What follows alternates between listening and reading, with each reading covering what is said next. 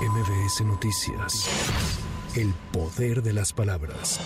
Esta mañana, el secretario de Salud Federal, Jorge Alcocer, informó que la campaña de vacunación contra COVID e influenza iniciará la segunda quincena de octubre para una población objetivo de casi 25 millones de personas, entre los que se encuentran adultos mayores de 60 años, mujeres embarazadas, personas con comorbilidades y personal de salud. El, el objetivo de la población es en que el grupo poblacional eh, son cuatro, son el de 60 y, y más años, las embarazadas con una población eh, menor de un año y desde luego con comorbilidades, esto que de hasta 50, de 59 años para abajo, el personal de salud histórico de influenza. El estimado al, eh, de la población en total son 25 millones, 24 millones 498 mil, eso es importante.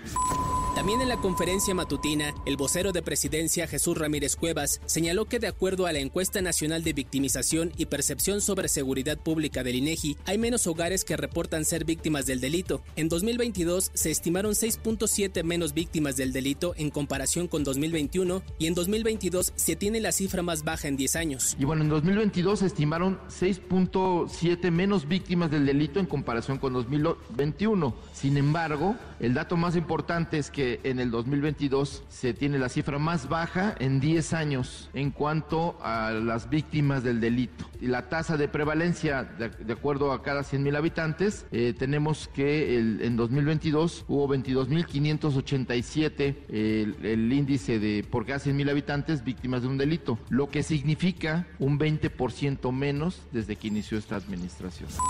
Esta mañana en Chilpancingo Guerrero fue ejecutado a balazos Fernando García Hernández, delegado de la Fiscalía General de la República en la entidad. El funcionario fue atacado a balazos mientras conducía su camioneta en la colonia Zipatli.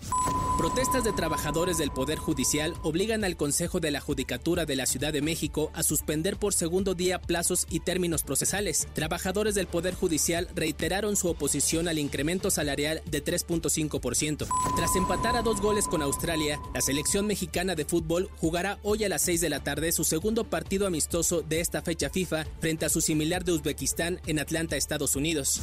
Para MBS Noticias, Giro Montes de Oca. MBS Noticias. El poder de las palabras.